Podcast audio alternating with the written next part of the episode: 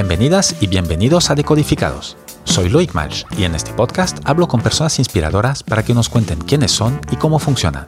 En cada episodio, emprendedores, artistas, deportistas te compartirán ideas concretas que podrás aplicar en tu vida diaria. Inspiración para crecer y mejorar.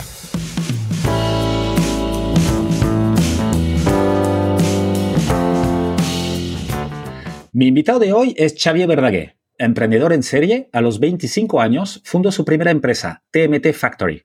Es ingeniero de sistemas y de arquitectura técnica por la Universidad Politécnica de Cataluña y tiene un diploma de Executive Business por Stanford University. Xavi lleva 16 años viviendo en Silicon Valley, donde ha lanzado varias compañías. Una de ellas es InnoValley, creada en 2010. InnoValley desarrolla textiles inteligentes combinando la creatividad de Barcelona con tecnología americana de última generación. Otra de las compañías es Imagine Creativity Center, cuyo objetivo es generar ideas disruptivas para cambiar el mundo y también para cambiar las vidas de la gente involucrada en la creación de estas ideas. Xavi también es miembro del San Francisco Barcelona Sister City Committee, International Partner de Barcelona Global y Founding Partner de Connector Startup Accelerator. Xavi, buenos días y bienvenido a Decodificados. Buenos días, un súper placer estar contigo y con toda la audiencia eh, el día de hoy. Gracias. Xavi, hoy contigo me gustaría tocar muchos temas. Eh, creatividad, innovación, emprendimiento con impacto, sostenibilidad, visión de futuro, San Francisco-Barcelona, trayectoria vital, es decir, la tira de cosas. Eh, me gustaría empezar primero con la felicidad y su relación con el trabajo. Eh, si te digo emprender para ser feliz o ser feliz para emprender, ¿con qué te quedas? Wow, que empezamos fuerte, ¿eh? Mira, primero, primero yo creo que la felicidad está por encima de todo. La felicidad, yo creo que es el propósito del ser humano, ¿no? Ser felices en esta vida fugaz que tenemos por, eh, por este mundo y está por de todo. Por lo tanto, yo diría, todo lo que te lleve a la felicidad es lo ideal. Evidentemente, trabajar, entre comillas, de algo que te apasiona, algo que te gusta, te va a llevar a ser más feliz. Por lo tanto, es intenta buscar aquello que te apasiona para que puedas ser más feliz. Y la felicidad, en definitiva, es una decisión. Las decisiones que tomes te van a llevar a ser más feliz. En tu portal de LinkedIn, relacionado con esto, eh, se te ve en un escenario ahí muy bonito, dando una charla, un TED Talk, eh, y detrás tuyo hay una imagen que proyecta eh, Live every day like it's your first. Siempre has vivido así y me imagino que está muy relacionado con lo que me acabas de contar, ¿no? Bueno, he aprendido a vivir así, ¿eh? O sea, yo como ya tengo una edad, las cosas que he aprendido son por experiencia, por equivocarme y por aprender de, los errores. No siempre he vivido así. Hubo una época en mi vida que seguramente vivía como nos enseñan o nos eh, impulsan a vivir, que es que cada día tiene que ser como el último día, ¿no? Vive cada día como si fuera el último, carpe diem. Está bien, ¿no? Porque estás activo, pero he, he aprendido que es mejor vivir cada día como si fuera el primero. O sea, cada día tienes una nueva oportunidad para, si ayer te salió mal las cosas, si ayer cometiste algún error, pues hoy lo puedes volver a intentar, lo puedes volver a intentar hacer mejor y con la ilusión del primer día es como se afronta mejor la vida y esto es lo que intento también promulgar con mi ejemplo. Y aparte de, la experiencia, que obviamente siempre nos ayuda a pensar más claro, eh, ¿ha, habido algún evento o, alguna cosa, circunstancia que te haya hecho un poco cambiar este enfoque? Uf, muchas cosas, muchas cosas, muchas. Se me viene a la cabeza muchas, ¿no? Quizá en mi caso la principal, yo hace ya 14 años tuve un problema de salud después de un periodo de estrés muy intenso tras vender una empresa que me llevó mucho trabajo. Y bueno, por suerte no, no morí, digamos, pero sí que tuve... ¿Era este punto? Sí, sí, sí, sí, tuve un, susto fuerte, un susto fuerte eh, de aquellos que te hacen parar, pensar. De hecho, yo, mm, el susto fue tan grande que dije, voy a parar un año entero. Y me fui a dar la vuelta al mundo en solitario para reflexionar, para pensar realmente si mi vida estaba bien enfocada y también ahí me di cuenta que es muy importante trabajar, pero sin descuidar pues tu propia salud, eh, las relaciones eh, con tus seres queridos, etcétera, etcétera. Seguramente ese momento de mi vida que fue crítico pues me llevó muchos aprendizajes y me llevó a entomar la vida, sobre todo, sobre todo con agradecimiento. O sea, desde entonces, de hecho, yo incluso cambié mi fecha de nacimiento. O sea, yo ahora... ¿Qué dices? Sí, sí, yo ahora tengo 14 años, porque resulta que nací el 7 de diciembre, que es cuando me pasó eso, ¿no? Y intento, intento pues tomar conciencia, ser agradecido cada día de, oye, estoy en tiempo extra, todo esto es de regalo, con lo cual hay que disfrutarlo y a veces no preocuparse tanto por cosas que son más sutiles. Eh, fíjate que ya, ya lo has comentado. Yo antes, para preparar esta conversación, he tenido la suerte de, bueno, de hablar con gente que te conoce y, les he preguntado si tenían preguntas o algún, bueno, alguna cosa que creían que teníamos que, que tocar, ¿no? Y te voy a leer primero lo que me envió Dana Bayrard, que me dijo que tenía poco tiempo, pero oye, sobre todo Xavi, eh, mira, te diría que tiene mucho contenido a nivel de propósito, que es una palabra que ya has dicho un par de veces. Em, y me dice, tanto a nivel profesional como a nivel personal. Em, ¿qué, ¿Qué importancia tiene para ti justamente este propósito, ya, ya nos acabas de decir que para ti el, propósito tenía que ser la felicidad, y si lo, si lo ponemos con esto que nos dice Diana de tanto profesional y personal, ¿cómo lo enfocas? Ah, es que para mí el propósito lo es todo, ¿eh?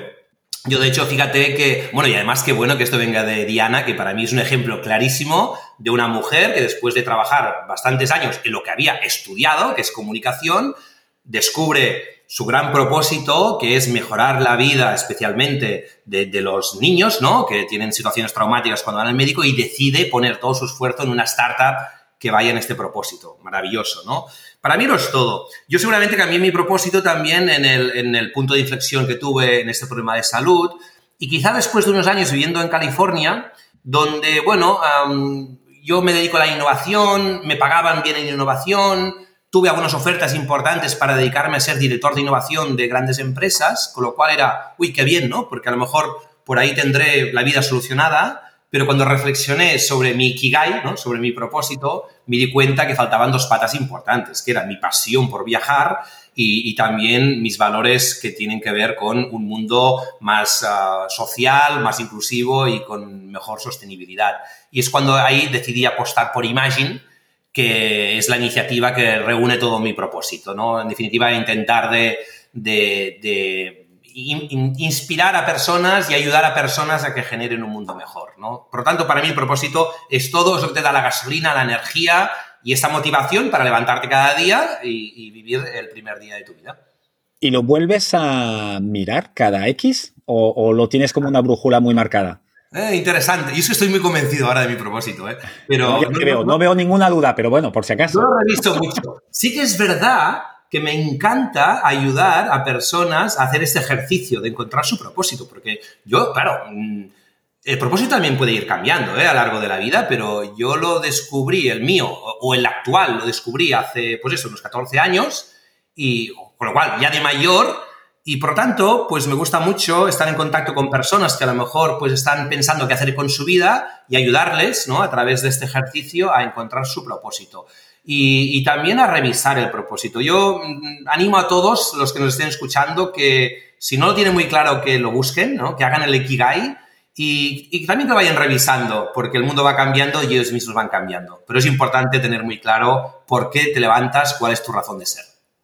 Y cuando ayudas, dices que ayudas y te encanta ayudar a gente a que encuentren su propósito, ¿cómo, ¿cómo, lo haces? ¿Cómo lo enfocas esto con gente, con, bueno, jóvenes, no jóvenes, eh, que pasen por Imagine, que luego ya nos explicarás exactamente qué es Imagine?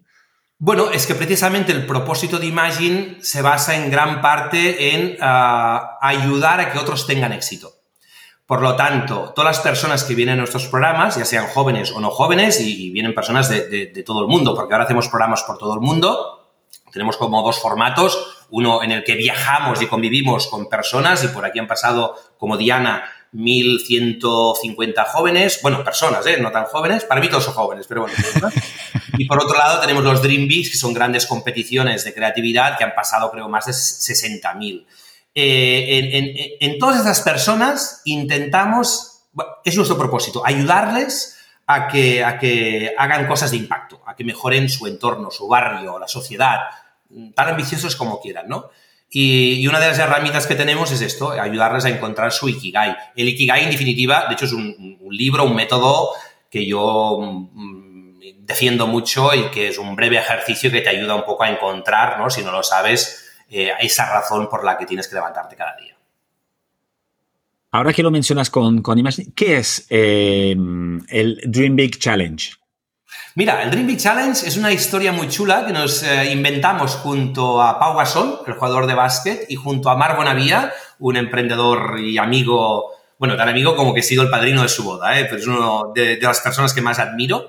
Y, que, es el artífice de que estemos hablando ahora. Correcto, correcto. y conecta personas. Eso también es un, gran atributo de la gente que admiro, ¿no? Que es generosa en conectar personas y, y, le tenemos que agradecer que nos ha conectado. Yo estoy muy agradecido de Marc, de esta conexión y de muchas más. Pues con Marc dijimos, ¿de qué manera podríamos intentar que el máximo número de personas posible viviera una experiencia emprendedora? A lo mejor muy corta, y de hecho un Dream Big dura tres horas. Es una competición de ideas que se suele hacer en una pista de baloncesto, pero la hemos hecho en, un montón de sitios distintos, ¿no? Donde en tres horas agrupamos a un montón de gente en grupos de tres y les damos un reto y eh, una metodología para que sean capaces en tres horas de generar una propuesta. Y lo hacen viviendo esa experiencia emprendedora y esto lo hacemos para que salgan ideas que puedan convertirse en soluciones de impacto, pero sobre todo para que todos experimenten de qué va esto de emprender. Y que luego se den cuenta de que esto lo pueden aplicar a montar una empresa como Diana, que vino a un Dream Big, de hecho, el más grande que hemos hecho, Palau Sant Jordi, con 6.000 jóvenes. Y a partir eh, es, es verdad esto que habéis llenado el Palau Sant Jordi. Sí, sí, sí. Es que el caso de Diana es paradigmático, porque ella vino a este Dream Big eh, con 6.000 jóvenes en el Palau Sant Jordi. Fue una competición de tres horas. Ella la ganó con su equipo generando una idea loca que era, eh, además recuerdo que la presentó con una bola de plastilina con un palo y decía, queremos hacer un, caramelo inteligente. Y, a partir de aquí montó luego la startup que ahora es de Smart Lollipop y que has conocido muy bien, ¿no? Pues eh, igual que Diana vivió esa experiencia y decidió montar su startup, otras personas la vivieron y a lo mejor trabajando para una gran empresa, pues deciden ser más emprendedores, deciden convertir los problemas en oportunidades. O trabajan en, como docentes y deciden también intentar cambiar su ah, entorno educativo. Que seamos más emprendedores es lo que busca el Dream Big y es un formato pues que nos funciona y, y a eso nos dedicamos también. ¿Y quién puede participar? ¿Cualquiera se puede apuntar? Es que hemos hecho por todos lados. Sí, sí, depende. Depende, ¿eh? Por ejemplo, en este de Plau Sant Jordi, básicamente eran jóvenes universitarios, pero porque era una tarde del mes de diciembre y funcionaba muy bien. Pero no sé, lo hemos hecho en Colombia con víctimas del conflicto. Eh, lo hemos hecho en, en empresas súper grandes como DAM, como Fluidra. Eh, vamos lanzando. Tenemos una página web que es dreambigchallenge.com, que tengo que actualizar, por cierto, ahora que lo pienso. Pero, y si no, los que nos siguen en redes, vamos anunciando Dream hacemos un montón. Cada mes hay un par. Y si te cae uno cerca, a los que nos escuchen, que se apunten, porque es una experiencia chula, divertida y muy reveladora. Xavi, ejemplos de, empresas de éxito que hayan salido de, Imagine. Ya tenemos una que es Smart Lollipop de, Diana. Eh, ¿Algunas otras? Sí, ostras, muchas. Todas no, tendrás que, elegir, obviamente, por ejemplos. Algunas, algunas distintas. Mira, por ejemplo, Diana va muy bien porque salió de un Dream Big, ¿no? O sea, este formato corto de tres horas permitió que una persona como Diana generara eh, Smart Lollipop. Eh, de los viajes que hacemos en Imagine, pues nosotros innovamos mucho viajando. Hacemos viajes en tren, viajes a Silicon Valley, viajes por Latinoamérica. Nos gusta mucho viajar con talento y que durante el viaje generen una idea. Pues viaje, viaje en tren. Eh, sí, sí, mira, Pausemos un poco porque. Mira, por ejemplo, desde, desde el 2014, cada mes de febrero ponemos a 36 personas en un tren que sale de Barcelona y que se va hasta París. Es el TGV que dura 6 horas. Durante el viaje a París, hacemos que esas personas se tengan que agrupar en equipos de tres y generen una idea. No se conocen, ¿no? Antes no tienen por qué no conocerse. no se conocen. Se conocen ahí. Luego, cuando llegan a París, eh, presentan la idea, trabajan durante un día en París y luego cogemos otro tren hasta Londres y ahí la prototipamos. Cuando llegamos a Londres, nos subimos a la London Eye, a la Noria, y cada equipo tiene cinco minutos para defender su idea ante un jurado. Y las mejores ideas se presentan al volver en el Mobile World Congress. Esta locura, esta hackatrain, que, que contado así dices, no tiene ningún sentido, pues por ejemplo, en el 2014 permitió que Gloria Mullins, una chica que se subió al tren, eh, generara una idea durante este viaje junto a dos personas que conoció en el tren, a Oscar y a Mateo, y eh, crearon eh, Trip for Real. Trip for Real es una iniciativa para conectar a viajeros con turistas locales. Esta iniciativa fue comprada al cabo de un par de años por Airbnb. Con lo cual, Airbnb Experiences, toda la parte de Experiences, nació en este tren con Gloria Molins. Y no ¿En solo serio? Es decir, que Airbnb compró lo que, lo que hicieron hace, ¿cuánto hace? ¿Tres, cuatro años más o menos? 2014. Que, ya, ya llevan unos años. Pasa el ¿eh? tiempo ya. Sí, ya, sí. ya.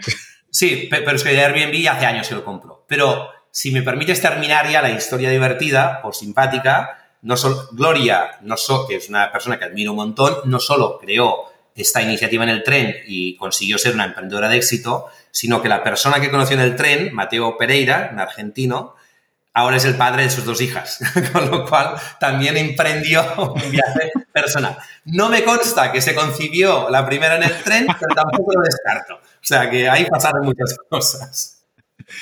Bueno, eso es un poco lo que dice, eh, lo que me decía también Diana, que no solo encuentras ayuda en Imagine y tú especialmente a que gente encuentre un propósito profesional, sino que cambie, también los cambie, cambiáis las personas. El propósito personal es importante. Sí, y eso tiene que ver mucho con el formato. Al final, ¿por qué viajamos también? Porque viajamos por muchos motivos. O sea, esto, en lugar de un tren, lo podríamos hacer en una oficina, ¿no? Seguramente, pero, pero no, no funcionaría tan bien. El viaje no solo te obliga a salir de la zona de confort y a convivir con personas muy distintas a ti, que son las con las que puedes generar una idea, sino que el viaje te cambia a ti. Y creo que era Che Guevara que decía que, que deja que el mundo te cambie y podrás cambiar el mundo esas experiencias vividas de manera radical, lo que hacen seguramente es provocar un cambio en la persona y, muchas personas cuando vuelven de Imagine vemos que luego han, han, creado grandes cosas y como Diana dice, no, es que este viaje me cambió la vida. Este viaje o cualquier otro cambia la vida, ¿no? El viaje siempre te devuelve más sabio y te devuelve con una mejor experiencia. Y, pero bueno, no, no, no todos los formatos son viajando. ¿eh? También antes me pedías casos de éxito. Por ejemplo, de Connector, que es la aceleradora de startups que fundamos, un grupo de emprendedores, salió, por ejemplo, Globo. O sea, Globo se creó en, Connector y no fue en un viaje, fue en unas oficinas de, del Carretuset. Pero, pero bueno, sí, sí, contentos de que ahora ya que llevamos unos cuantos años, pues que, que hemos conseguido impacto en muchas personas. No veas. Eh, hasta, hasta niños habéis conseguido. Sí. Es el mayor impacto sí, posible. Pero si te contara, han, nacido, claro, al poner tanta gente con talento junta en un tren o en un viaje a California o en Latinoamérica, quieras que no... O sea, Pasan cosas.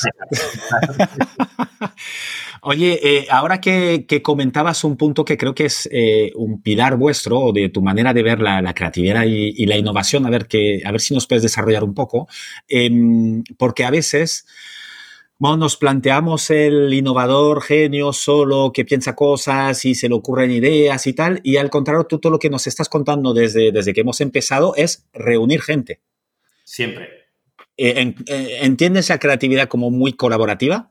Totalmente. No, la, no la concibo de otra manera. O sea, para mí, crear, innovar, emprender va de tres cosas. Una es trabajar en equipo y cuanto más diverso sea el equipo, mejor. Y eso cuesta, porque, claro, a veces tienes que juntar. Yo, como, yo soy ingeniero y muchas veces he cometido el error de juntarme con tres ingenieros para montar una startup. Y vale, muy bien, sabes mucho de tecnología, pero luego quién sale a vender, quién lleva las operaciones. Pero es más fácil, ¿no? Te encuentras más tranquilo trabajando con pares, ¿no? Ya, pero si quieres innovar, tienes que hacerlo con personas distintas a ti, en edades, en perfiles, en género. Cuanta más diversidad, mejor. Por eso también el viaje te, te obliga a convivir con personas distintas y al final te acabas llevando bien. Por tanto, es trabajo en equipo, luego es metodología que demuestra que todos podemos ser creativos. Para mí no es algo innato. Hay gente que de manera innata es más curiosa y tal, perfecto, pero todos podemos crear con metodología apropiada y luego la actitud, la actitud multiplica, o sea, si le pones ganas y actitud, las cosas eh, salen mucho mejor. Para mí son las tres claves de la creatividad y de la innovación. Metodología, la metodología, utilizáis metodología Lombard, ¿no? ¿Puede ser? Sí, es un método que hemos ido evolucionando y que está abierto y quien quiera lo puede utilizar y compartir. Muy design thinking, que, seguramente les sonará a muchas personas. Design thinking lo creó IDEO en California y es una manera de innovar pues muy centrado en las personas, con iteraciones muy cortas. Está muy bien. Esto fue la base de nuestra metodología, pero hemos incorporado a esta metodología muchas técnicas del mundo del emprendimiento que nosotros habíamos experimentado, sobre todo de que te permiten que con muy pocos recursos y tiempo valides si una idea puede funcionar o no. Y bueno, lo que hace un emprendedor, ¿no? Que, cuando no tiene dinero tiene que salir adelante, pues lo hemos incorporado al método Lombard y es un método, bueno, está abierto, ¿eh? son cuatro fases y quien quiera utilizarlo, mm, para él. Em, ¿Hay algún, aparte del método Lombard, utilizáis algún software, alguna aplicación, libro o algo, un objeto en particular para fomentar eh, esta creatividad en equipos colaborativos? Sí, sí, muchas cosas. ¿eh? Desde, desde el propio Dream Big, que utilizamos unas cajas de cartón de 60 por 60 que son mesas de trabajo y al mismo tiempo herramientas de trabajo, y eso te permite, es, difícil explicarlo sin, ninguna caja, ¿eh? ya te mandaré una foto, pero, pero son como unas mesas donde tú vas escribiendo sobre la mesa, la mesa va girando y es como la herramienta de trabajo. Y eso te obliga a trabajar de manera analógica durante las tres horas del Dream Big.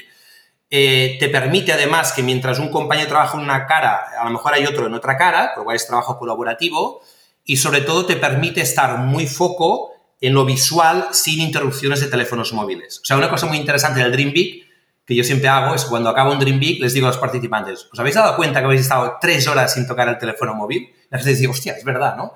Con lo que nos cuesta ahora... Pues es imposible esto. Es imposible, ¿no?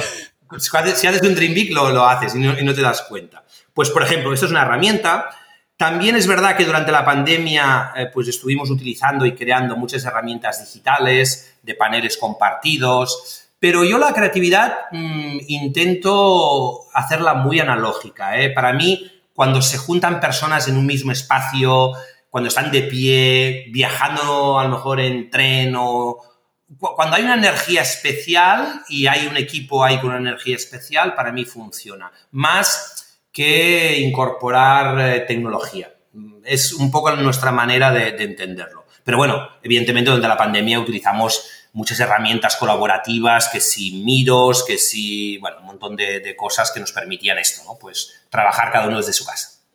Cuando, cuando comentas que, hay que intentar eh, juntar a gente con más diferentes mejor, me imagino que también te habrás encontrado con algunas fricciones y desafíos, ¿no? Eh, en el momento de juntar a gente pues con antecedentes diferentes, de diferentes disciplinas y tal. Eh, em, algunos ejemplos y cómo, y cómo, qué ha pasado y cómo lo habéis solucionado y en qué ha acabado. Sí, sí. Bueno, e, e, el, viaje te ayuda, ¿no? Mira, para ponerte un ejemplo que se me ocurre ahora, y como además tenemos muchos ah, espectadores de, Latinoamérica, ellos lo van a entender mejor. Por ejemplo, hicimos una imagen en Colombia, eh, que viajaba por todo el país, y, y el primer día que se juntaban los participantes, pues mira si había diversidad, que por ejemplo, uno de los participantes era gerente del grupo Sura, suramericana, una gran compañía de Colombia, cotizada en bolsa, un señor padre de cuatro hijos, ¿no? Y con una posición de estatus y de estratos, ¿eh? porque hay estratos pues muy alta, pues él era uno de los participantes, ¿no?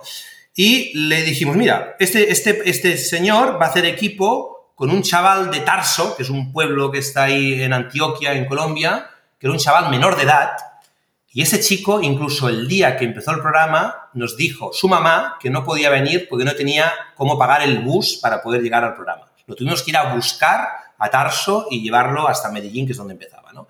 Imagínate esas dos personas lo diferentes que eran en edades, en estrato social, en conocimientos, porque uno llevaba toda una carrera ah, de, manager y el otro es un chaval que, prácticamente no iba ni, al colegio. Y, claro, al, al principio, cuando tú pones gente así, al principio todo cuesta. Todo cuesta porque son personas muy diferentes, ¿no? ¿Qué hacemos ahí? Trabajamos desde los valores. Siempre que tienes diversidad en un equipo, decimos, bueno, sois muy, muy diferentes en muchas cosas, pero encontrar valores que tengáis comunes, ¿no? Explorarlos, ¿no? A lo mejor es el humor, nos encanta el humor, o a lo mejor nos, somos muy humildes, o somos muy, no sé, el valor que tengáis lo ponéis en común y trabajar desde ahí. Y este caso, por ejemplo, de estos dos, más una tercera compañera que formó parte del equipo, a los tres o cuatro días de, de viaje ya eran íntimos amigos y ahora son casi como una familia. Y consiguieron generar una, idea espectacular. Me acuerdo además que la presentaron en un evento en Colombia delante de mil personas y cuando los veías ahí todos juntos pensaba, ostras, ¿no? ¿Cómo se ha conseguido juntar esas personas tan distintas y cómo esta diversidad ha generado esta idea tan disruptiva, ¿no? Pero entonces sí que vosotros de manera consciente y proactiva eh, ponéis énfasis en que son distintos y les dais herramientas para que, para que, sobrepasen esta diferencia, ¿no? Sí, sí, sí, sí. Y, es más, a nivel de formación, porque esta experiencia te llevas muchos aprendizajes. Claro, nosotros creamos los equipos, o sea, seleccionamos las personas y montamos los equipos. Ah, no es al azar. Depende del formato, pero la mayoría, no, no, no, al azar nunca. O son ellos que ya vienen con un equipo porque tienen una idea, que a veces pasa, o somos nosotros que escogemos personas y montamos los equipos. Pero siempre intentamos, siempre intentamos que sean de gran diversidad. Una vez les presentamos los equipos y les decimos, por ejemplo, mira, pues ahora empezamos un viaje que va a durar tanto y este será tu equipo. Aquí la lección es, eh, seguramente no estás en el equipo que tú hubieras elegido. Seguramente vas a trabajar con una persona que piensa diferente que ti y por lo tanto no te sientes cómodo. Pero si eres capaz de sacar lo mejor de este equipo y de trabajar con esta persona y haces confianza a la metodología, te darás cuenta de que es una gran decisión. Y el aprendizaje aquí es bueno, saber también trabajar con personas distintas a ti. Y, esto creo que es muy necesario mm, para todo, en la sociedad, en las relaciones y en, todo, ¿no? Pero es forma parte también del aprendizaje, es saber trabajar y abrazar la diversidad, en definitiva. ¿Y tenéis que intervenir a veces durante el proceso? Sí, sí, sí, sí, sí, sí, sí. A ver, imagine, yo siempre digo también al principio que esto va de sangre, sudor y lágrimas, ¿eh? en este orden. A veces sí, ¿eh? Y, ostras, tocamos madera y no quiero que nadie se eche atrás, pero yo al hospital he ido muchas veces. Eh, y sangre hemos tenido. por suerte no muy grave, pero siempre pasa algo. Siempre hay algo que pasa. Pasa porque pasa estadísticamente. Por, ejemplo, estamos en California hace unos años y un chaval tuvo un ataque de apendicitis y otro tuvo un cólico. O sea, hay cosas que pasan estadísticamente sudor seguro porque se trabaja súper duro. Y lágrimas también porque como hacemos experiencias de estas radicales, donde se duerme poco, donde trabajas con gente distinta a ti, donde, va donde sacas lo mejor y lo peor de ti, hay momentos que hay gente pues, que tiene crisis y luego normalmente siempre hay un coach o alguien que viaja y que ayuda a, a solventar esos problemas y a salir reforzado. Pero trabajamos mucho con coaches y la, misma esposa de Marc Bonavía, que nos ha unido, que es Mary Viñas, que es una persona que no solo amo con locura, porque es una de mis mejores amigas, sino que es una persona que admiro muchísimo. Ella ha sido coach de Imagine en muchas ediciones. Ella ha solventado muchas lágrimas de muchos programas. Ahora que tú, claro, eh, eh, experto en muchos campos, ya lo estamos viendo, en emprendimiento, eh, seguramente, no sé si es el que más, pero uno, uno donde, donde tienes mucho recorrido y que has visto, visto muchas startups, muchos proyectos, muchos de éxito, muchos fallidos, obviamente, me imagino que más fallidos que éxito por estadística. Em, ¿qué, después de todos estos años de trabajar en este ámbito, ¿qué habilidades o o, valores o lo que creas tú que, son esenciales para tener éxito en el mundo del emprendimiento? ¿O qué crees que es lo más importante eh, si alguien, pues, eh, no sé, un chaval o una chica está pensando en emprender? Eh, ¿Qué crees que es fundamental que tenga o que trabaje?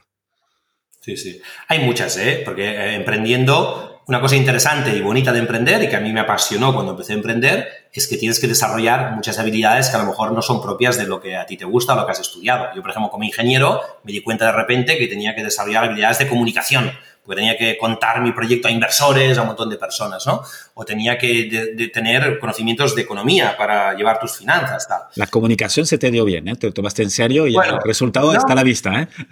me siento muy cómodo contigo porque es una charla la que estamos teniendo y, me encanta charlar contigo.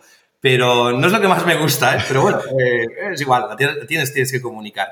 Em, Diana comunica muy bien. Tuviste aquí una super experiencia comunicación, ¿eh? El, eso es interesante, pero si tuviera que quedarme en una habilidad o, capacidad que tú tienes que tener o desarrollar, es la gestión de personas. Eh, para mí, y volviendo al tema de las personas y del equipo, que antes hemos hablado, una startup y una empresa, la innovación en general va de personas, no va de tecnología. Se confunde mucho esto de la innovación con tecnología. Ah, esto va de no sé qué tecnología tengo que incorporar. No, no, no va de personas. Las empresas son personas cómo tú gestiones tu equipo, cómo te relaciones con tus personas, cómo trates a tus clientes, a tus proveedores, cómo salgas de una crisis con tus socios, es fundamental. Por lo tanto, todo lo que tenga que ver con mejorar tus habilidades sociales y de relación con tus compañeros, proveedores, clientes, mejor para la startup. Porque la causa principal de muerte de una startup, por lo menos de todas las que han pasado por nuestros programas, suelen ser problemas del equipo. Ya sea porque no se entienden, o porque se pelean incluso cuando va bien, o porque salen egos, o porque se ha ido una persona súper clave en el equipo porque no estaba a gusto para mí esto va de personas y cada vez más. Y, además, con las tecnologías exponenciales que vienen, que van a hacer un montón de cosas que antes hacíamos los humanos, que tengamos habilidades de gestión humanas es lo fundamental. Yo diría que sobre todo para mí es lo más importante. Si tú crees que la, inteligencia artificial va a potenciar todavía más eh, la gente, que la gente tenga que desarrollar habilidades de comunicación y de gestión de equipo? Yo creo que sí, porque si la inteligencia artificial y otras tecnologías exponenciales van a hacer cosas que ahora hacíamos los humanos y la van a hacer mejor, más rápido y más eficiente, el papel de los humanos, ¿cuál será? Pues hacer de humanos, ¿no? Y hacer de humanos, ¿qué quiere decir? Pues seguramente ser más creativos, eh, intentar relacionar cosas para encontrar nuevas soluciones a problemas nuevos que aparezcan. Em, hmm, yo creo que sí. Yo creo que que, son buenas noticias que vengan cosas como la inteligencia artificial, porque nos van a, bueno, igual que la revolución industrial, ¿no? Nos van a quitar tareas que ahora quizá puedan hacer mejor las máquinas y nosotros tenemos que hacer lo que hacen los humanos. Comunicar, crear, relacionarse, liderar, inspirar, motivar. Sí, sí, yo creo que sí. Vamos, sin duda. Y de, y de las, eh, cuando tienes que tomar decisiones, que me imagino que es a diario, eh, eh, eh, ¿tú tienes alguna, cómo abordas la toma de decisión, las decisiones importantes, obviamente, y qué, consejo darías después de haber visto muchas decisiones que se toman bajo presión en estos viajes, donde no duermen, trabajan mucho, tienen mucho estrés? ¿Cómo, ¿Tienes alguna receta tú o algún, alguna manera de tomar decisiones? Sí, sí. A ver, yo todo lo que te voy a decir es eh, de experiencia personal, ¿eh? No digo que todo el mundo tenga que hacer lo mismo, ¿eh? Yo te hablo desde lo que a mí me va bien en esta charla agradable que estamos teniendo, ¿no? Queda ahí puesto que ya esto luego no se, no se, no se admiten responsabilidades. No, lo digo porque, porque, hostia, cuando más viejo me hago, y antes has dicho mi currículum y yo pensaba, ostras, sí que he estudiado, no me acordaba que había estudiado tanto, porque yo realmente he estudiado mucho, he hecho dos carreras, he hecho una formación en alta dirección, pero cuanto más he estudiado o cuanto más me he formado, por lo tanto, cuanto más he tenido como herramientas para poder decidir y tomar decisiones, menos caso hago a esto y más caso hago a la intuición. Y con el, sí, sí, sí. Y con el tiempo, con el tiempo, siempre que tengo que tomar una intuición, prevalece más lo que me dice el estómago, o sea, esa intuición, que no lo racional. No digo que todo el mundo tenga que hacer lo mismo, pero yo me equivoco menos cuando escucho el estómago que no cuando escucho la o el corazón incluso que cuando escucho la mente. Evidentemente tienes que ser racional, pero me ha pasado un montón de veces que no sé, lo racional me decía, abandona esto, pero había algo en el que decía, ostras, yo creo que esto va a funcionar, lúchalo, lúchalo, y pam, ya ha salido. O al revés, a lo mejor alguien decía, ostras, mm, sigue por ahí, que por ahí vas muy bien. Y yo pensaba, mm, hay algo que ahí no me gusta, me chirría, y lo abandonaba. la intuición, y en esto, mm, como sé que nos escuchan muchas mujeres, son buenas noticias para vosotras, porque tenéis mejor intuición que los hombres, con lo cual, hacer caso a vuestra intuición. Totalmente de acuerdo con esto. Mira, fíjate que, es casualidad, yo también soy ingeniero eh, de formación y, extremadamente racional, pero cada vez, no sé si es la edad quizás, eh, eh, que compartimos experiencia, pero, pero sí que uno se da cuenta que al final, no sé si hay una explicación racional a esto, pero una vez que te has hecho todos los mapas mentales, tienes todo en la cabeza o tal, la última decisión, escucha tu cuerpo y no suele fallar. Mira, qué bien que digas eso porque pienso igual, ¿eh? Sí, sí, sí, sí. Mira, me gusta esto que dices de la última decisión. O sea, que por lo menos antes de, acabar de tomar la decisión, dale una oportunidad al cuerpo a ver qué te dice, ¿no? Totalmente, sí, sí, porque aparte, bueno, no, no, si al final muchas, bueno, supongo que a todos nos ha pasado, ¿no? Tomas una decisión contra tu cuerpo, igual dejándote guiar por la cabeza, y tu cuerpo al poco ya te hace saber que te has equivocado. O te enfermas o, te, o tienes ahí que, que no estás estresado todo el día. Y esto es un síntoma que uno, me imagino que con los años, o hay gente que lo tiene un poco antes, pero a mí me ha costado muchos años, dices, oye, le voy a hacer caso a mi cuerpo antes ya, y así me ahorro cosas. Sí, sí, sí. Totalmente. ¿eh? Yo estoy, estoy 100% de acuerdo contigo. Seguramente la experiencia nos lo, nos lo da, ¿no? Escuchar a tu cuerpo. Eh, Ideas nuevas, claro. Eres un gurú de la innovación, ideas disruptivas, te dedicas a esto eh, casi en cuerpo y alma. Eh, ¿Las ideas te las guardas o por miedo a que otro te las robe o las compartes y las expones y a ver qué pasa? Hay que contarlas a todos lados y constantemente. O sea, esto, esto lo aprendí cuando llegué a Estados Unidos, ¿eh? que yo con la cultura más española era, uy, tengo una idea pero no la cuento a nadie porque me lo van a robar, ¿no? Y me acuerdo además que un señor una vez, yo le quería contar una idea que tenía, antes hablabas de Innovalis, esta empresa de ropa inteligente, teníamos un proyecto muy mm, disruptivo, pero yo pensaba, ostras, si lo, voy si lo cuento, eh, me la van a robar la idea. Y un señor, un inversor americano, me dijo, mira, chico, eh, si tienes una idea y no se la cuentas a nadie, es muy posible que se quede siempre en tu cabeza como una idea. Si se la cuentas a todo el mundo, es muy probable que encuentres a alguien que te ayude a convertir en realidad. Y a lo mejor mm, se la vas a contar a alguien que no tienes ni idea de por qué te lo estoy contando, pero que te puede llegar la, idea por ahí, la ayuda por ahí. Con lo cual hay que contarla a, todo el mundo, con pasión, porque si alguien tiene la intención o la tentación de copiarte la idea, que les haga más a cuenta asomarse a tu proyecto. Pero una idea al final tampoco vale tanto, lo que vale es la implementación de esta idea. Con lo cual, si tienes una idea, cuéntala a todo el mundo para encontrar gente que te ayude a convertir en realidad. Eh, eso te iba a preguntar, ¿no? ¿Qué es más importante, la idea o la ejecución? Las dos cosas son importantes, pero la diferencia está en la ejecución. O sea, una idea en definitiva eh, puede ser incluso relativamente fácil de generar. Y si no, vas a ChatGPT y di, dame ideas sobre no sé qué, y te va a dar un montón. Bueno, luego implementalas, implementalas y adáptalas a la realidad y que el usuario la quiera, la quiera utilizar y que tenga un modelo de negocio que la sustente y que funcione bien, ¿no? La ejecución es donde está la diferencia. Es importante las ideas, pero es clave la ejecución. Ahora que comentabas que esto era una idea que, bueno, una idea, un concepto que tenías al llegar a California que te, que te cambiaron allá, eh, ¿qué, tiene Silicon Valley que lo hace, la hace tan especial eh, para que sea la meca de la innovación mundial desde hace tantos años? La actitud de las personas. la gran diferencia es esta, ¿eh? Y yo no digo que Silicon Valley se tenga que replicar, no, es un ecosistema muy propio de innovación disruptiva que funciona muy bien ahí. Nosotros tenemos otro, cada ciudad tiene el suyo y el de Barcelona o el de Bogotá o el de Lima está muy bien.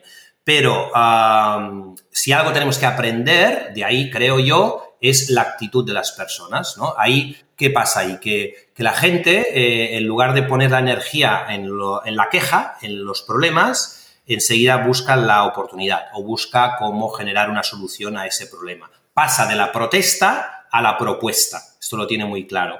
Y por otro lado, los referentes de la sociedad ahí son emprendedores, son gente que, bueno, que ha hecho precisamente esto, ¿no? Crear cosas, con lo cual más gente lo quiere hacer. Es un tema de actitud y eso son buenas noticias porque la actitud la podemos cambiar. Si fuera un tema de clima, de comida o de dinero, diría, ostras, complicado, pero eh, lo que tenemos que hacer es cambiar todos un poco la actitud y ser más emprendedores.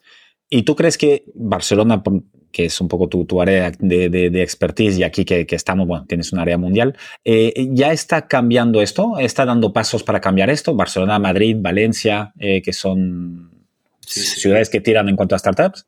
Totalmente, totalmente. Hay un cambio radical. No sé, yo cuando empecé a emprender hace, no sé, 20 años, en mis primeras rondas de inversión, costaba muchísimo que alguien invirtiera dinero en una empresa de personas que hacía software. Era como, ¿eh? Pues yo invierto dinero en el, en el ladrillo, ¿no? En un terreno, edifico y vendo pisos. Y en cambio ahora, eh, años después, cuántas rondas de inversión hay en Barcelona ya espectaculares en startups, cuánto talento internacional viene a emprender aquí, eh, cuántos scale-ups ya tenemos, ¿no? Unicornios. Em, ha madurado mucho, pero necesita tiempo. ¿eh? O sea, Silicon Valley se fundó en el 36, hace más de 80 años. Eh, Barcelona como ecosistema de emprendimiento es más joven. Mm, vamos a darle un poco de tiempo y hacer las cosas bien, pero ha mejorado y mejora día a día. ¿Y tú crees que se está reinvirtiendo? Es decir, la gente que, pues, que tiene éxito y tal, se queda aquí y vuelve a meter dinero para crear más startups y tal? Bastante, bastante. Mira, solo hay que mirar casos como, por ejemplo, de, Globo, eh, bueno, la, la, ¿cómo llaman esto? La, Globo Mafia, por ejemplo, ¿no? O, la, o sea, la, ex trabajadores, por ejemplo, de Globo, ¿no? Que, que, han tenido mucho éxito y que ahora emprenden nuevas iniciativas o invierten en nuevas iniciativas, ¿no? Está pasando, está pasando. Y es el mejor eh, inversor o business angel que puedes tener. Alguien que ya ha emprendido, lo cual sabe lo que es emprender y que ha generado éxito en tu ciudad. Sí, sí, está pasando. O sea, el ecosistema de Barcelona o el de Madrid o de Valencia que has comentado son muy buenos, son muy buenos, muy buenos y van creciendo bien y hay que continuar ¿eh? y acelerar este crecimiento. Pero, ostras, eh, está muy bien, es, un, es un muy buen sitio. Los que estéis en cualquiera de estas ciudades, estáis Considerar que estáis en el mejor sitio del mundo y el mejor momento de la historia para emprender. Y tenéis todo. O sea, no os falta de nada. Si falta algo es vuestras ganas. Pero el resto lo tenéis. Tenéis incubadoras, aceleradoras, gente con dinero, buen clima para atraer talento, talento. Todo está, todo está. Tú últimamente, bueno, me vas a decir desde hace cuándo, eh, em, me, me, ha parecido que has puesto un poco el foco, un poco más en la sostenibilidad. Em, ¿Desde cuándo ha pasado? ¿Cómo lo estás planteando? Sí, interesante. Sí, sí, realmente en Imagine hicimos una reflexión hace, mira, revisando nuestro Ikigai, precisamente, y, hay un apartado del Ikigai, eh, que si alguien ha hecho el ejercicio ya lo conocerá, y si no, animo a que lo investiguéis, que es reflexionar sobre qué necesita el mundo. O sea, tú tienes que tener un propósito alineado, en cierta manera, en qué necesita el mundo. La conclusión a la que llegamos nosotros es que habían dos grandes temas o dos grandes problemas que había que hacer frente y que necesitaba el mundo. Uno era todo lo vinculado a los problemas sociales, o sea, cada vez hay más problemas sociales, también por el fruto de la propia tecnología, ¿eh? a veces, pero muchas más enfermedades mentales, desigualdad de género todavía, violencia, ah, pobreza energética, o sea, hay problemas sociales que queremos intentar hacer algo ahí eh, y, una crisis climática tremenda. Con lo cual decidimos que en la medida que pudiéramos, intentaríamos que nuestros programas o fueran de innovación social o de sostenibilidad. Y así hemos intentado mover todo. Y, por ejemplo, tenemos, eh, hemos convencido incluso a nuestros clientes, ¿no? Tenemos ahora dos grandes competiciones de emprendimiento. Una es el Imagine Planet Challenge para generar ideas de emprendimiento sostenible, que ya va por la cuarta edición, y la otra, por ejemplo, es el Audi Creativity Challenge para generar ideas de innovación social, que ya va por la novena edición. O sea, que ya llevamos cuántos años trabajando ahí porque pensamos que el mundo lo necesita y aunque sea nuestra pequeña aportación, pues vamos a generar emprendimiento ahí. También tenéis uno que puede ser de, de Eco Tour Challenge, de, de ecoturismo. Correcto, que también tiene que ver con la sostenibilidad, ¿no? Este lo hacemos con National Geographic y nuestra idea es intentar hacer varios programas, ¿no? Ya hemos hecho uno en Cataluña, haremos una en Andorra, seguramente haremos otro en otros países, pero intentar aportar innovación y emprendimiento en que el turismo sea más consciente, regenerativo y sostenible. O sea, que, que, que genere un impacto positivo en el destino y, y va, va, en definitiva, de sostenibilidad.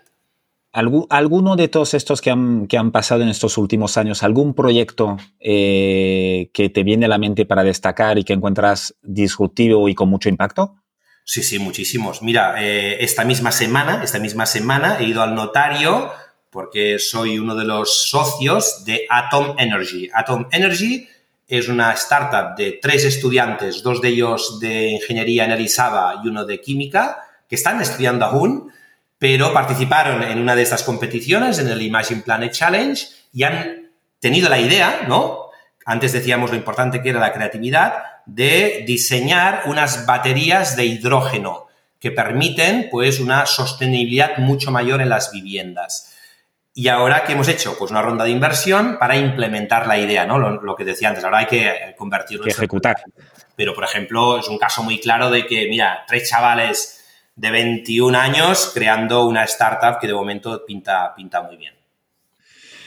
El, ¿Tú en qué, en qué dirección crees que tenemos que ir entre todos, tú en tu caso, que ya estás dando pasos, em, para darle un cambio de rumbo, al planeta? Porque ya lo has dicho dentro del Ikigai, un poco qué tenemos que hacer para mejorar el mundo. Yo creo que estamos en un punto donde, todos, tenemos que hacer algo, porque si no, eso eh, se va al carajo.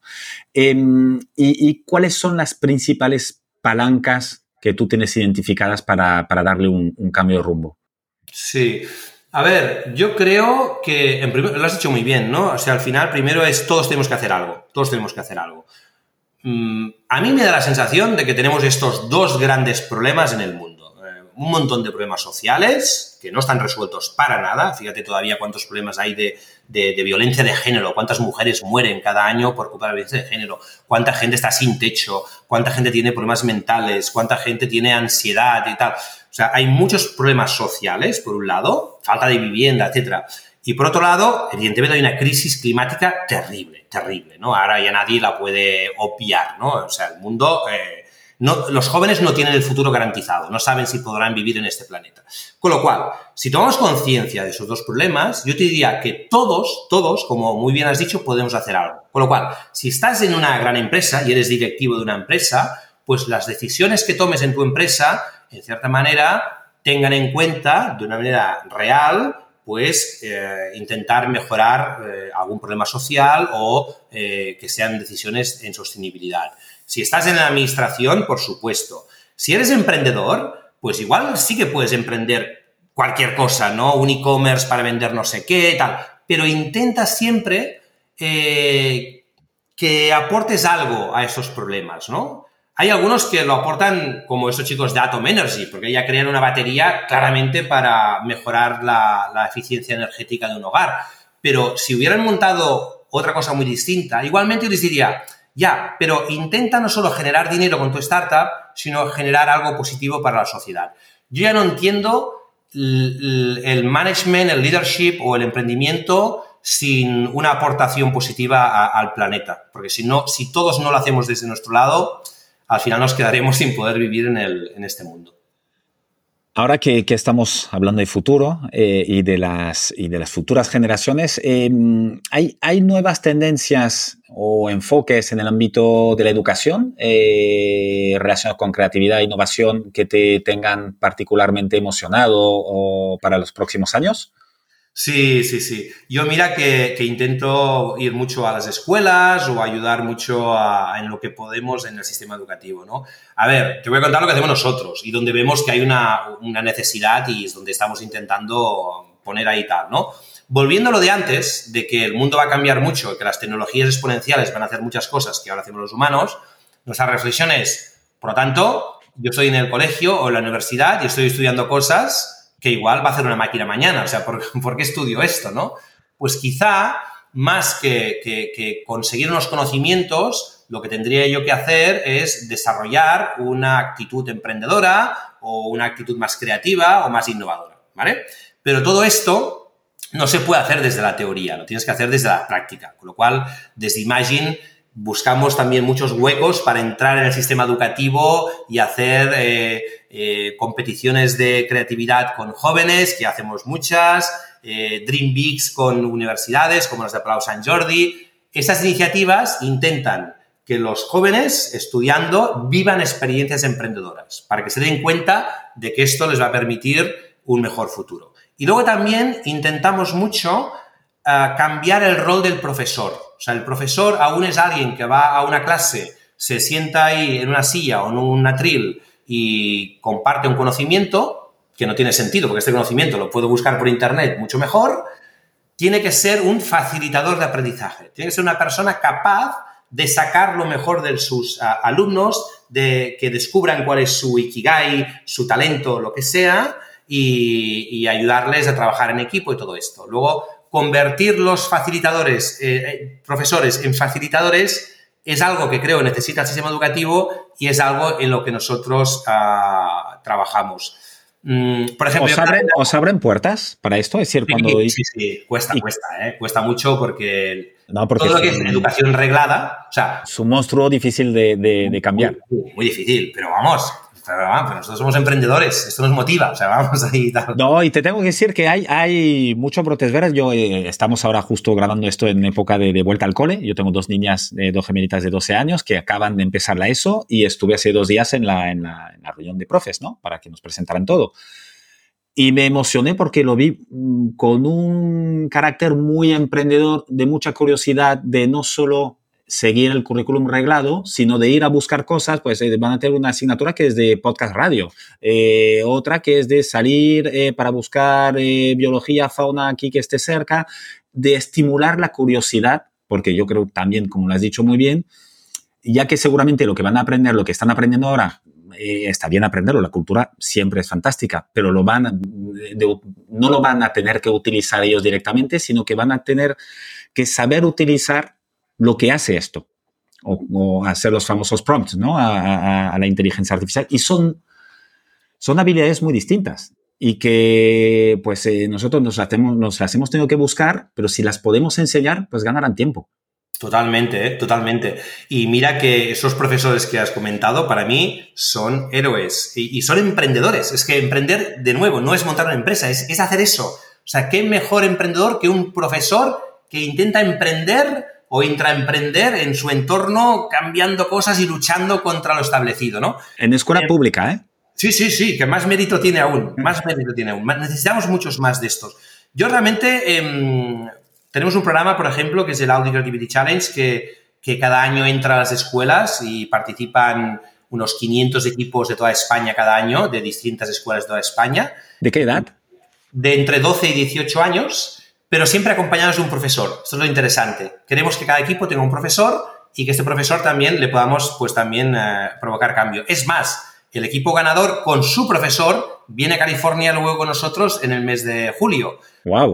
Desde hace nueve años me llevo un profesor con su equipo a California para también que este profesor a la vuelta del viaje sea un, un virus de optimismo y de cambio en su entorno, ¿no? Y, y así, así funciona, así funciona. Pero necesitamos muchos más como estos. Ah, hombre, sí, pero ya hay, los hay, los hay. Sí, sí, sí, sí. Una pena eh, y muchos ánimos a cambiar. Hombre, tal cual.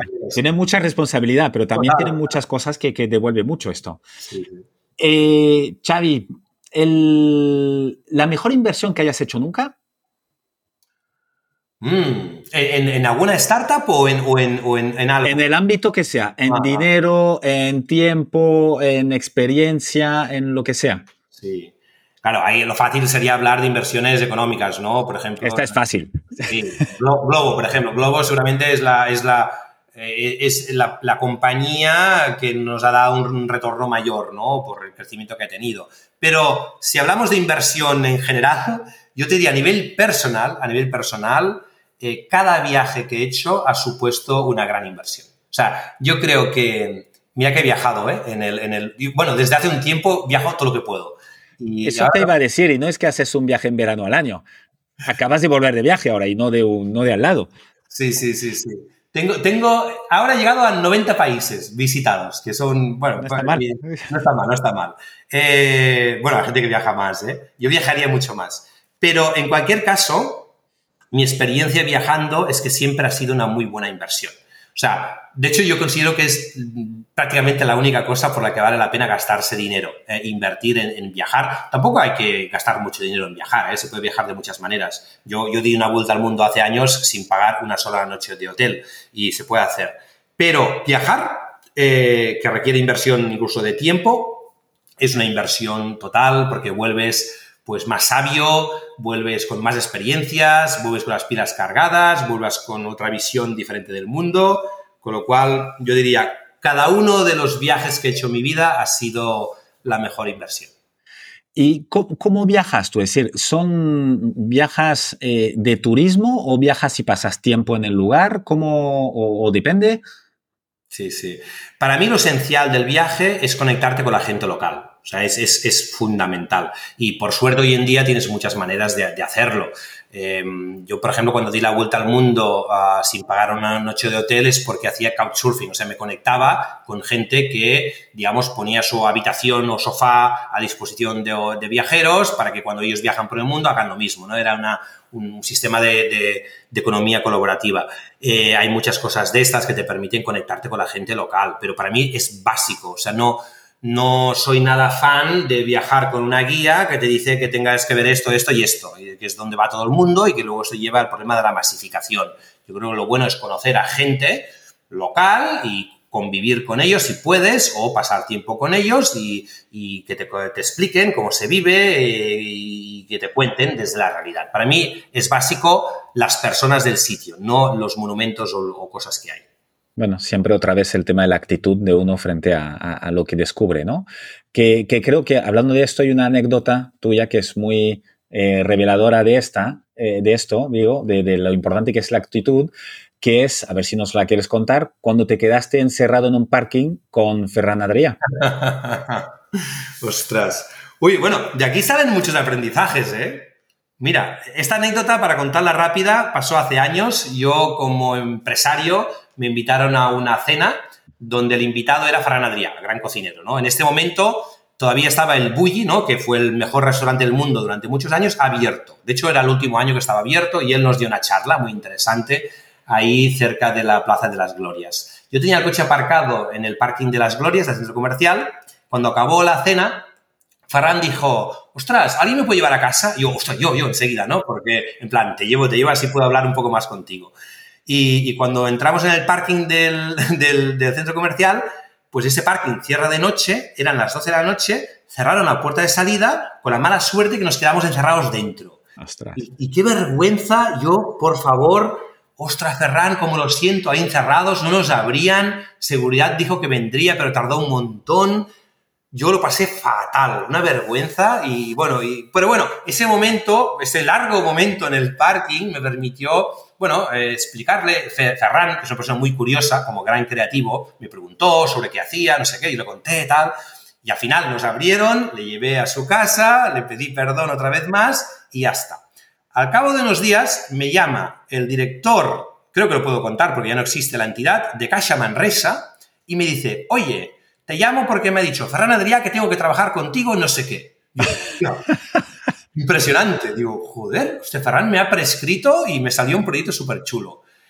Pero claro, yo no tenía ni el teléfono de Ferran Adrià, no me había quedado con eso. Con lo cual escribí un mail al, al Bulli, a la página de su restaurante, en plan, oye, Mm, mira, que me quedé encerrado con Ferran hace unos días en el, tal, darle las gracias porque me ha hecho una recomendación y tal. Al cabo de un rato me contesta él mismo, Ferran, dice, hostia, qué bien que te ha llamado tal, hostia, qué anécdota, ¿eh? Tío, súper plano, súper divertido. Yo ya aquí me vine arriba y, ostras, Ferran, qué bien, por mail, ¿eh? Qué bien y, oye, mucha, mucha suerte en tu última temporada en el Bulli. Hubiese sido mi sueño venir en el Bulli y tal, y no he podido, pero bueno, tal me invitó a, la última semana del Bulli a través de estos mails, con lo cual tuve la gran suerte, junto a mi hermana y dos amigos, de estar eh, cenando en el Bulli la última semana del Bulli. Con lo cual, muchos aprendizajes de esta historia, mucho. La primera es en aprovechar las oportunidades, ¿no? sea, Ferran quiere, busca a alguien para ir a casa, o yo, ¿no? A la actitud. La, segunda, una cosa que a priori lo podéis ver como negativo, ¿no? Ostras, me he quedado encerrado, espérate, porque solamente te puede llevar algo positivo. Mira, he tenido la oportunidad de hablar más con Ferran. Y luego el gran ejemplo de la actitud de Ferran, que para mí reúne los dos atributos que tienen las personas que más admiro de este mundo, que son gente ambiciosa, que piensa en grande, que cambia cosas, pero que son humildes y cercanas. Y, y ahí Ferran me demostró que este es el liderazgo que tienes que tener. Maravillosa anécdota. Desde aquí un gran saludo y abrazo a Ferran. Eh, Xavi, ¿para ti el éxito qué es? Mm, ¿Qué es el éxito? Ostras, yo creo que tiene que ver mucho con, a ver, por un lado, ah, eh, levantarte cada día siguiendo tu propósito, o sea, realmente hacer tu razón, ¿no? Cuando tienes claro, pues dedícate a esto, pero sobre todo yo creo, por tanto, tiene que ver con trabajar o dedicarte a lo que te gusta y te apasiona y que necesita el mundo, esto es básico. Pero si solo es esto, igual te puede pasar que seas un workaholic y solo trabajes y no tengas más tiempo que para trabajar. Yo creo que también tienes éxito cuando tienes tiempo, tienes tiempo para ah, dedicarlo a tu familia, a tu pareja, a tus amigos y a tus hobbies. Yo creo que cuando se reúnen las dos cosas, ¿no? Te dedicas todo lo que puedes a tu propósito, pero además te queda tiempo para compartir con tus seres queridos y tus aficiones, luego ahí dices, ahí tengo éxito, creo yo, ¿eh? va por ahí. ¿Algunos libros, películas, documentales, series que nos quieras recomendar? Eh, bueno, uno de libros hemos hablado mucho de Ikigai, eh, de Héctor García y de Frances Miralles, que además tuve yo el placer de conectarles. Igual que Marc Bonavía nos conectó a nosotros, yo conecté a, a, a Francés y a... no hice nada, ¿eh? más que un mail cruzado, pero, pero cuentan en el libro. De hecho, en la primera página del Ikigai cuentan que un amigo común les conectó. Eh, es un libro extraordinario que ayuda a encontrar tu propósito. Si alguien no lo conoce, es, un, es, un, libro práctico y útil y que recomiendo, Ikigai. Quizá para los que estén también emprendiendo, pues cualquier libro del Guy Kawasaki, por ejemplo, The Art of the Start, El arte de empezar. Es un libro ya mm, que tiene muchos años, pero que te da las claves como para empezar a emprender. Son libros útiles, ¿eh? estos dos.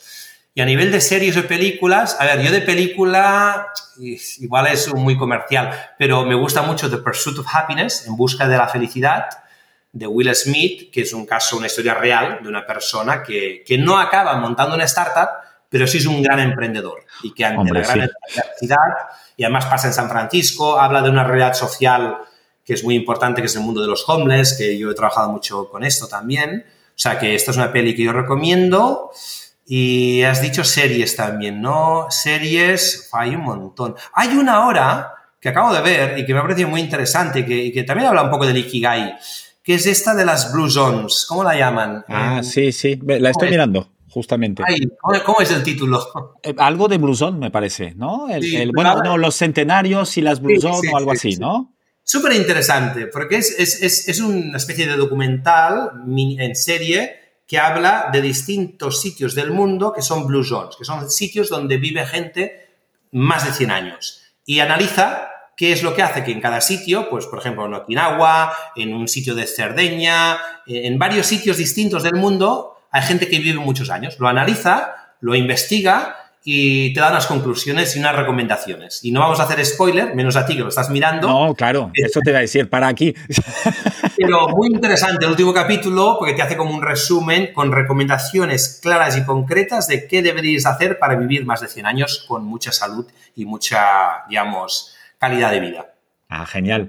Oye, un documental puede ser que eh, eh, tengas, hay uno que mencionaste eh, en, la preparación del, podcast y como no lo conozco, quiero que me cuentas un poco, que se llama Solo. Mm. Bueno, sí, sí, sí. Bueno, yo porque también me gusta mucho el deporte y, el deporte en la naturaleza y hay un documental que ganó un Oscar, de hecho, que es Solo. Solo explica la hazaña de Alex Honnold. Alex Honnold es un escalador que decidió subir el Capitán, que es la roca vertical más alta del mundo, que tiene un kilómetro de, altura en vertical, en, Yosemite, en, California. Es una roca que los escaladores tardan tres días en subirla, ¿no? Duermen colgados en la roca y tal. Él dijo que la quería subir sin cuerdas, sin cuerdas, ¿no? Esto que puede ser una locura, en el documental se cuenta, pero para mí lo interesante de este documental, más allá de ver esto, que es considerada la hazaña deportiva más bestia de la historia. Pero es un tema muy interesante porque yo creo que es como una persona, en este caso él, va en busca de la excelencia. O sea, él dice, si quiero hacer esto, lo tengo que hacer cuando esté al 100% seguro de que no voy a fallar porque si fallo me voy a morir. Básicamente, claro, el riesgo em, es todo o nada. Correcto. Con lo cual está dos años en búsqueda de esta excelencia. Y me parece interesante, me parece interesante. Es, es, además las imágenes son espectaculares y los que no, si alguien no ha estado en este Parque Natural de California, nosotros vamos cada año con Imagine y es, y es, eh, una maravilla, una maravilla de, de sitio. Xavi, última pregunta. Em, si tuvieras la oportunidad de tener una lona gigantesca eh, donde poner un mensaje y que se viera eh, en cada escuela, es decir, una lona por escuela, aquí en California, en todo el mundo, para que lo viera la gente que pasa adelante, la gente que entra, que sale, ¿qué pondrías ahí? Mm, es que yo pondría algo que tengo por ahí detrás, eh, en este cuadro que es el Holstein Manifiesto. Este es un manifiesto que es un cuadro que me ha acompañado toda mi vida y dice varias cosas, pero sobre todo dice una muy importante que yo intento tenerla cada día presente, que dice que esta es tu vida, esta es tu vida. Por tanto, yo lo primero que le diría a cualquier persona es que, mm, que viva su propia vida, que no viva la vida de otros, eh, que viva su propia vida, que sea auténtico, que tome las decisiones que le diga su cuerpo o su estómago, eh, pero que no, no, viva la vida de otros, viva su vida. Eso tiene que mucho que ver también con el emprendimiento. Yo decidí emprender por tomar mis propias decisiones, por ser mi propio jefe. No todo el mundo tiene que hacerlo, pero es como una declaración de intenciones, ¿no? Quiero decidir yo hacia dónde voy, ser yo el ah, actor principal de mi película y no ser un espectador, ¿no? Por lo tanto, es, esta es tu vida, vívela, vive tu vida y a continuación le diría, y, haz lo que ames. Ah, o sea, dedícate a lo, que, a lo que te apasiona. Con lo cual, explora, si no sabes aún qué te gusta, explora diferentes cosas, búscalas, eh, pero cuando descubras algo que te apasiona, y si esto que te apasiona, evidentemente, mm, pues eh, mejora el mundo o, tiene sentido para alguien, pues eh, vuélcate a muerte en esto que te apasiona, ¿no? Pero, pero en definitiva es vive tu vida y, dedícate a lo que realmente ama lo que, lo que hagas o, haz ah, lo, que, lo que ames. Parece un mensaje maravilloso. Te he mentido un poco porque tengo una, última pregunta. Eh, eh, Piensa que en mi último viaje, el último tramo fue un retiro en la India, que no pude hablar durante muchos días. Así que ya. Tengo muchas ganas de hablar. Por mí encantado. Es, una pregunta de, de Marc Bonavía, eh, justamente. Que, que, ya, le, ya te he colado unas una cuantas ahí, pero bueno, esta es muy personal. Y se, eh, pregúntale a Xavi por qué, eh, cuál es la razón por la que todo el mundo que te habla de él lo hace con tanto agradecimiento. Claro, es que, es que lo dice una persona a, la que yo estoy eternamente agradecimiento y donde estoy en déficit. O sea, Mark me ha dado mucho más a mí que yo a él, con lo cual lo está diciendo alguien que, es así de verdad él. Eh, pero bueno, intentaré llevarlo a, mí. Piensa, piensa que Diana eh, eh, no me lo ha dicho así, pero el sentido era el mismo. Sí, sí. De, todas maneras, te diré, te diré primero que me siento muy halagado por, por estas personas pues, que están agradecidas, ¿no? Como Diana, como Mark o como muchas personas. No sé si son muchas o no, pero qué bien, qué bien. O sea, lo abrazo y, y lo considero y me, me, va a hacer feliz y, y me levanta una sonrisa. Pero yo creo que muchas de esas personas me lo agradecen a mí porque soy la cara visible, pero realmente a quien están agradecidas es a Imagine. Imagine es esta locura que nos inventamos a un grupo de personas, no solo yo, y en los que hemos trabajado muchísimas personas y básicamente lo que son son estas experiencias que han permitido pues que gente como Gloria y Mateo se conocieran y que crearan una familia o que Diana generara una startup o que Oscar Pierre pues a lo mejor lanzara Globo, ¿no? Todo esto eh, es Imagine, no soy yo. O sea, a quienes tienen que estar agradecidos es a Imagine realmente, pero bueno, como soy la cara visible y quizá la persona más desde el primer día que está en Imagine, pues es a mí, ¿no? Pero no sé, en cualquier caso recojo los agradecimientos, los devuelvo y me permite, me permite también terminar mi intervención diciendo en cualquier caso que es súper importante eh, estar agradecido de lo que uno tiene de lo que uno consigue y de lo que uno vive, tanto si es bueno como si es malo. Esto para mí es un gran aprendizaje que tiene que ver mucho con lo primero que me has preguntado, que era ah, algo sobre la felicidad. Si eres agradecido, también serás más feliz. Pues así cerramos el círculo. Muchísimas gracias. Muchísimas gracias, Xavi. Ha sido un auténtico placer con muchísimas enseñanzas, lecciones y, yo creo que cosas muy importantes, no, no, tanto para aprender, que obviamente, pero sobre todo para la vida en sí.